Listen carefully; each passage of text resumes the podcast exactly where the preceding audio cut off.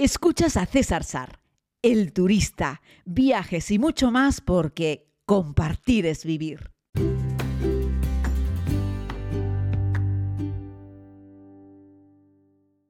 Saludos a todas y a todos, querida comunidad. Vamos con un nuevo podcast en el que pretendo que nos vayamos de viaje a una isla país muy importante en el Mediterráneo, Malta, un lugar repleto de historia, en el cual os voy a contar cosas que ver y hacer, pero no solo os voy a hablar sobre las maravillas de Malta, sino también sobre cosas que son menos buenas y que pueden hacer que la experiencia en la isla no sea lo que tú tal vez imagines.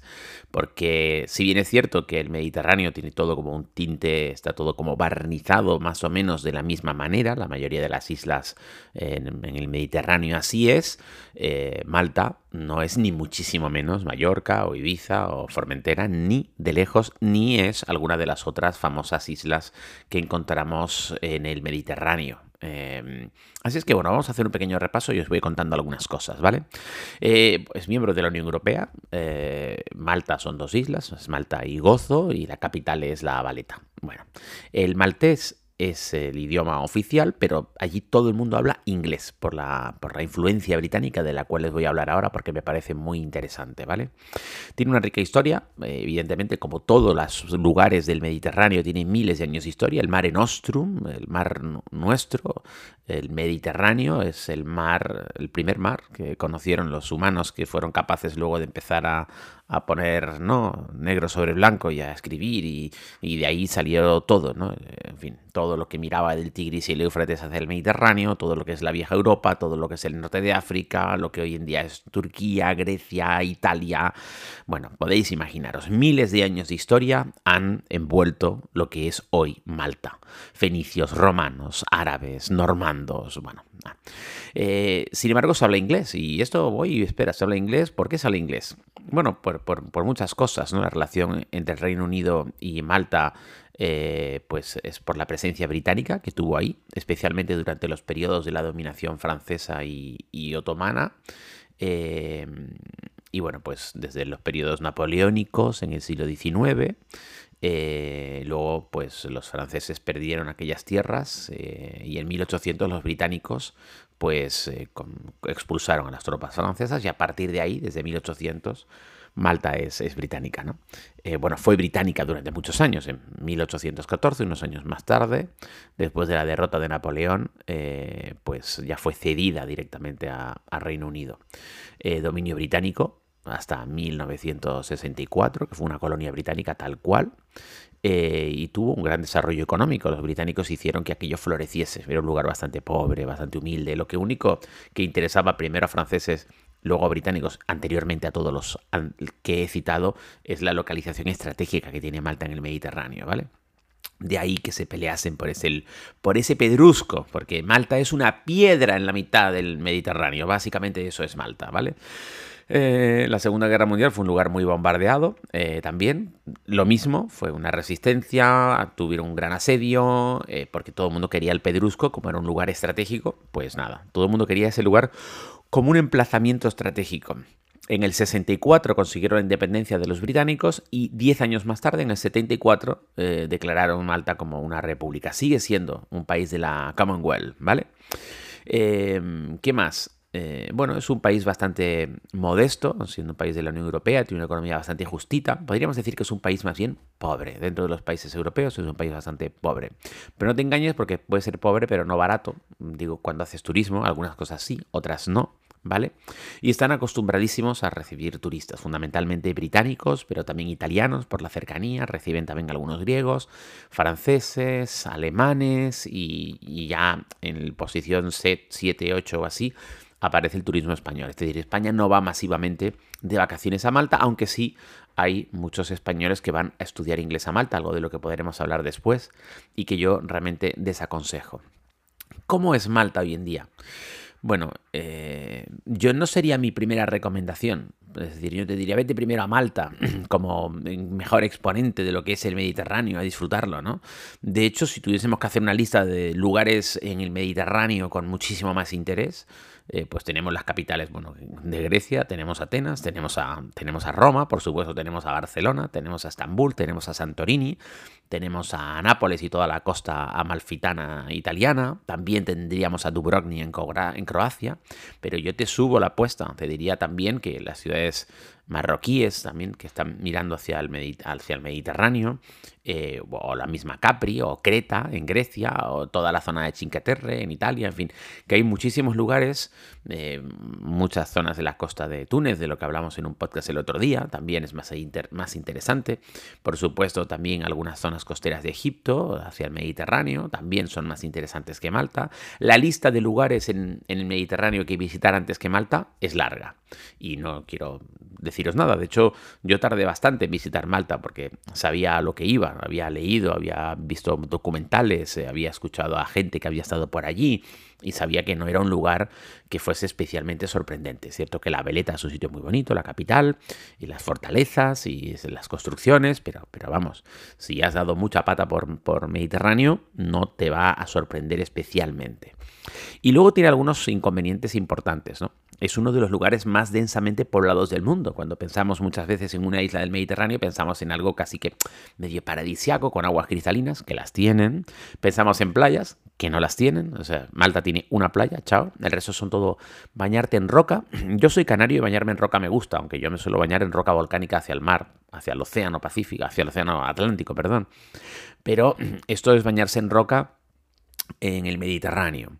Y es otro tipo de piedra. Eh, así es que es un lugar de sol y playa. Bueno, mm, sí y no, porque depende de cómo interpretes tú darte un baño en el mar. Hay un montón de gente que no concibe lo de meterse en el mar desde la, desde la roca.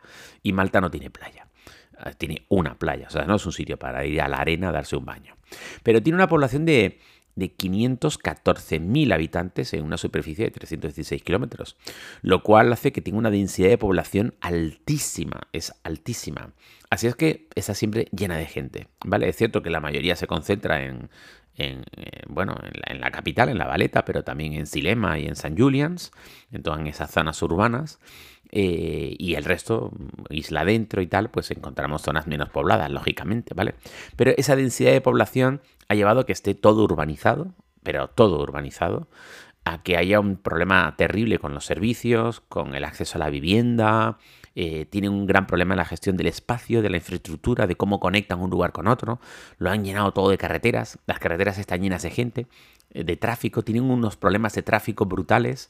Cuando entras y sales del aeropuerto, que en teoría está muy cerca de la ciudad, ten cuidado, depende de qué hora del día, sobre todo cuando te vayas de la isla, porque puede que algo que en Google Maps te diga que son 30 minutos por la cercanía y tal, pueden resultar fácil, fácil dos horas. Hay un montón de gente que pierde vuelos en el aeropuerto de Malta porque al salir de la ciudad se pillan con un atasco de estos monumental y se quedan jodidos. Decirte que es uno de los cuatro lugares, uno de los cuatro eh, países del entorno de, Europa, vamos, aunque no de la Unión Europea, en los que se conduce por, por la izquierda, ¿no? Uno es Reino Unido, que no es Unión Europea, otro es Irlanda, Malta y Chipre y Malta se conduce por, por la izquierda. Y conducir en Malta es un desafío absoluto, algo que yo no recomiendo. Tienen un transporte público que hay que reconocer que llega a todos sitios y es como el país. Mm, lento, eh, pilla unas colas monumentales, está igual que el resto. Tienen bastante frecuencia, ¿Se podría uno decir que se puede uno mover en Malta en transporte público? Pues mira, más o menos sí, porque entre meterte en una cola en un bus o meterte en una cola en un coche conducido por ti o meterte en una cola en un taxi y tal, meterte en una cola en un bus. Va a ser lo más económico, pero vas a pillar congestión de tráfico, vayas donde vayas. El, cacao monumental va a estar ahí. Eh, y eso es algo inevitable. Eh, y, tienen, ya te digo, una infraestructura vial bastante decadente, eh, hacen obras y no las terminan y tardan un huevo de pato en, hacer algo mínimamente decente, hacen cosas que se les quedan obsoletas en cuanto las terminen, en fin, y tienen un desafío enorme intentando cuidar todo lo que es patrimonio histórico, que tienen un montón de patrimonio histórico también, evidentemente por como les he contado la historia que tiene, ¿no? Aparcar en, la baleta es imposible, es así de fácil. O sea, si alquilas un coche en la ciudad no vas a poder aparcar, vas a tener que irte a las afueras y a duras penas, porque las afueras son zonas residenciales, están llenas de gente igualmente. Es decir, las afueras me refiero a todo lo que esté lejos del centro histórico, pero sigue siendo ciudad pura. Entonces es una auténtica locura. Otro de los problemas que tiene, no os preocupéis, que ya os iré contando más adelante cosas que ver, ¿vale? Pero quiero contaros porque no hay tantos países, tantos destinos turísticos que tengan tantos inconvenientes como Malta. Y Malta tiene, la lista es larga, ¿no? La masificación turística es otra de ellas, otra de ellas. Igual que nosotros a veces nos quejamos en España de que vienen muchos británicos de bajo presupuesto y, y, eh, muy jóvenes a emborracharse. Eh, si nosotros en España nos quejamos de eso, es que no hemos ido a Malta. O sea, Malta es el máximo exponente. Como hablan inglés, hay un montón de vuelos súper baratos que aterrizan en Malta y se llena de británicos que no, no, tienen ninguno de 25 años y que se bajan ya muchos de ellos borrachos del avión y, ahí van. Y es el típico lugar también para hacer despedidas de soltero o de soltera, muchísimas, pero ves muchísimas. Viajes de fin de curso, es decir, los británicos tienen Malta como un pedrusco eh, lleno de alcohol al que ir a emborracharse, a beber y estar de fiesta y tal. Entonces, si te buscas un hotel más o menos céntrico, ten cuidado, porque si estás como en la zona, como el, el centro neurálgico de la ciudad, lo que te vas a encontrar es que las calles abajo están llenas de pubs y de discotecas, y salvo que te toque una habitación en, un edificio alto, que ahí tienen torres, hay, hay, hoteles con torres, con edificios altos, y te toque una ventana aislada en un edificio alto, el ruido puede ser terrible y puede, puede ser que no puedas descansar, que no puedas dormir, ¿vale? Si eres un turista que lo que quiere es por la mañana disfrutar de la ciudad, dar un paseo agradable, que es muy agradable la vareta para caminar, pero por la noche tienes que haber podido descansar. Y es difícil descansar en según qué sitios de la capital. Así es que es un lugar hipercongestionado por los turistas, ¿no? Eh, y por la presión en la infraestructura, evidentemente. Hay tanta gente, no solo, no solo que es uno de los lugares más densamente poblados del mundo con los residentes, a eso tienes que sumarle toda la presión turística que hay, es brutal. Así es que el impacto ambiental que tiene, y también hay que hablar de eso, el impacto ambiental que tiene toda la masificación turística más la masificación residencial en la isla es brutal. Yo no sé cómo Malta no se hunde directamente. Y sin embargo, afecta también a los precios, ¿no? Si bien es cierto que hay temporadas y como han construido una gran planta hotelera, tienen que llenarla y lo que hacen es tirar los precios. Luego, en según comer cualquier cosa que no sea basura es carísimo, carísimo. Y comer basura es muy barato. Es decir, comer lo que comen estos chavales de 22 años que vienen de Birmingham y aterrizan allí y están de fiesta, pues es barato. Comerte una hamburguesa chunga y tal, eso es barato. Comer algo mínimamente decente es caro. Eh, hay, sí, claro, hay buenas opciones también, claro, también estos tienen un puerto, un puerto deportivo espectacular con unas embarcaciones de lujo, es decir, también hay una malta de lujo. Pero la Malta de lujo generalmente pernocta en los buques, en los yates que están allí en el puerto, que usan Malta ni siquiera como un lugar para pasar una semana, usan Malta como un lugar de escala para estar uno dos días a lo máximo y continúan su navegación por otros lugares del Mediterráneo con mucho más atractivo eh, con respecto ya no solo a lo que tú puedes ver, porque la baleta es muy bonita, como te digo, más bien al ambiente que puedes encontrar. ¿no? Eh, Malta en general es un sitio que está bastante descuidado me podría animarme incluso a decir que está bastante, bastante guarrindonguillo, está bastante sucio, ¿vale? Eh, si bien es cierto que la ciudad de La Valeta está declarada como Patrimonio de la Humanidad por la UNESCO, solo por eso ya merecería la pena, ¿no? Y aquí nos metemos a recomendaros cosas que ver, ¿no? La Catedral de San Juan, la Fortaleza de San Elmo, es un sitio wow, wow y wow, ¿no? Con esas calles empedradas, esos adoquines, es una cosa espectacular. No te olvides también de ir a los jardines de, de Barraca, que tiene unas vistas muy bonitas de lo que es la zona del Gran Puerto. Hay una visión espectacular del sitio. Entiendes un poco en ese punto de altura, cuando hicieron toda la fortaleza y ves todo como el puerto y toda aquella bahía, mm, porque ha sido durante tantos años un lugar estratégico desde el punto de vista de, ¿no? de tener el control de parte del Mediterráneo, porque era una fortaleza inexpugnable. ¿no? Quien se hacía con el control de la isla tenía un, un punto, una posición de observación privilegiada y además mm, era muy fácil repeler cualquier ataque. ¿no?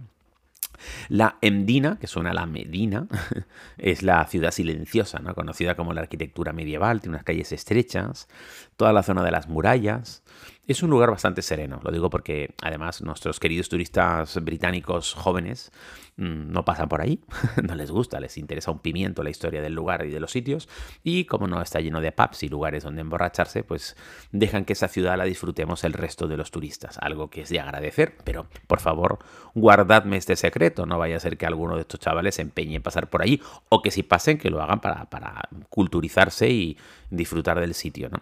El Palacio del Gran Maestre, la Catedral de San Pablo, es un sitio también espectacular. Em, ¿Qué más? Los templos megalíticos de Malta son increíbles. El de Akarkum son unas estructuras megalíticas eh, muy antiguas, más antiguas dicen que las pirámides de Egipto, también son patrimonio de la humanidad. Eh, ¿Qué más? Ahí estaría bien que te llevases un guía, porque una cosa es verlo y otra es que te lo cuenten. En este caso merece mucho la pena que te lo cuenten. Luego puedes irte a la isla de Gozo, ¿no? que es muy fácil porque llegas en un ferry, está muy cerca. Y ya esto tiene otro ambiente, es un tema mucho más relajado. Está la ciudadela de, Victoria, también está conocido como la, ventana azul. Bueno, esto es, una, es un agujero, ahí se veía el mar, pasa que colapsó ya hace algunos años, no sé si en el 18, en el 17 o por ahí. Eh, también tiene una basílica. Eh, bueno, yo recomiendo ir por la mañanita pronto, verlo y regresar, o incluso hacer una noche allí, que también se puede hacer.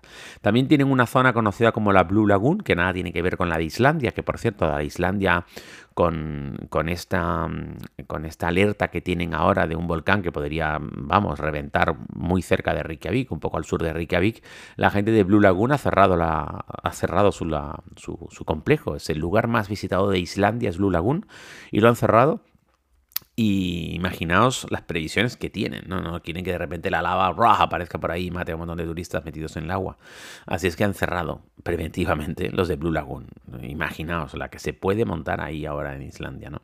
Bueno, pues hay un Blue Lagoon también. Hay Blue Lagoon en muchos sitios, pero hay un Blue Lagoon también en Malta, entre Comino, eh, y, es conocida también por sus aguas cristalinas, ese color azul que tiene.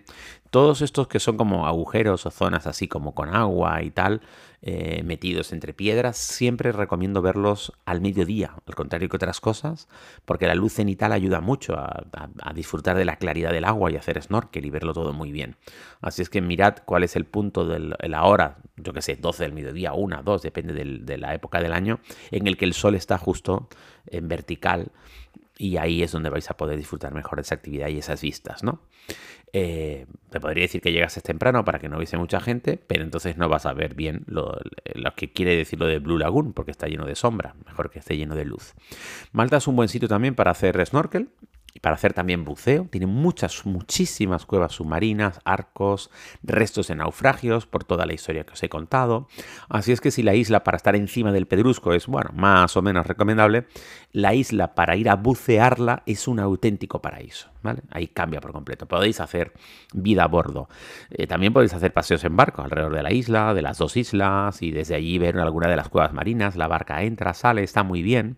Es una cosa interesante. Si hablamos un poco de la comida, eh, bueno, pues tiene como una especie de empanadillas rellenas. Eh, y luego tiene también el, no sé si se llama fenca o fencata o una cosa así, que es un conejo estofado que está muy bueno. Ahí me sorprendieron los malteses, fíjate, algo que rompe un poco la gastronomía de otros lugares del Mediterráneo y lo del conejo estofado les quedó muy bien, ¿vale? Luego tienen un montón de festivales de todo tipo. La, bueno, la Semana Santa en Gozo es muy famosa, es culturalmente muy, muy interesante y festivales y conciertos y tal, los que quieras, para, para, para decir basta, ¿vale? Y bueno, básicamente eso es lo que quería contaros un poquitito de Malta. Deciros que si estáis escuchando este podcast y estáis pensando, tenéis un, tenéis un retoño o retoña, hijo, hija, y queréis mandarlo a estudiar inglés a Malta, no lo hagáis porque más que estudiar inglés, lo que van a hacer es ir de fiesta y ya está. Ojo, si tú quieres mandar a tu hijo de fiesta, mándalo de fiesta. Pero aprender inglés en Malta no, porque Malta está lleno de gente de cualquier sitio y hacen de todo menos hablar inglés. Aunque en el país habla inglés, pero luego los malteses, entre ellos casi todos hablan maltés. Hablan inglés con los turistas. Pero pues, está lleno de españoles que van a estudiar inglés y ya sabéis cómo somos endogámicos. Juntan unos españoles con otros y al final hablan español y no inglés. Y además porque es un sitio especialmente fiestero fiestero, fiestero, fiestero, fiestero. Entonces, yo a eso no lo recomiendo. Si estás escuchando este podcast y tienes eso, 16, 18 años, y tus padres están pensando en mandarte a Malta, no les pongas este podcast. no les pongas este podcast. Simplemente diles que Malta es un buen lugar, está lleno de academias para aprender inglés, es un sitio más o menos económico, porque te venden ya el paquete de curso de inglés con vuelo, con alojamiento, con todo, y que es un sitio muy bonito, que está cerca, que es el Mediterráneo, que hay vuelos baratos para llegar. Eso sí, no, no, no les digáis que os vayan a visitar. Y, vosotros, o sea, volved a casa vosotros una vez al año a visitar a la familia, si vais a pasar un curso entero allí estudiando inglés que no os vayan a visitar allí porque se va a destapar todo el tinglado. Y el tinglado es que, que, que, bueno, que eso, que viva la fiesta. Así es que nada, esa es la recomendación que os puedo hacer. Un abrazo muy grande, espero no, no haber ofendido a nadie, ni es mi pretensión. Eh, no, no es que haya querido hablar mal del destino, o sea, yo recomiendo visitar Malta. Yo he estado en Malta varias veces y recomiendo visitar Malta. Y es cierto que, si eres capaz de abstraerte un poco de las cosas que te he contado, el sitio está increíble. Caminar por la Valeta, sobre todo por la mañana a primera hora, es una cosa fantástica. Una ciudad patrimonio de la humanidad muy recomendable. De resto, eh, la isla es una roca masificada. Un abrazo muy grande, regresamos mañana con más. Gracias por escuchar este podcast. Puedes suscribirte si aún no lo has hecho aquí mismo donde estás escuchando. Además puedes ver más contenidos en YouTube, Instagram y Facebook. Búscalo como César Sar. Es todo gratis porque compartir es vivir.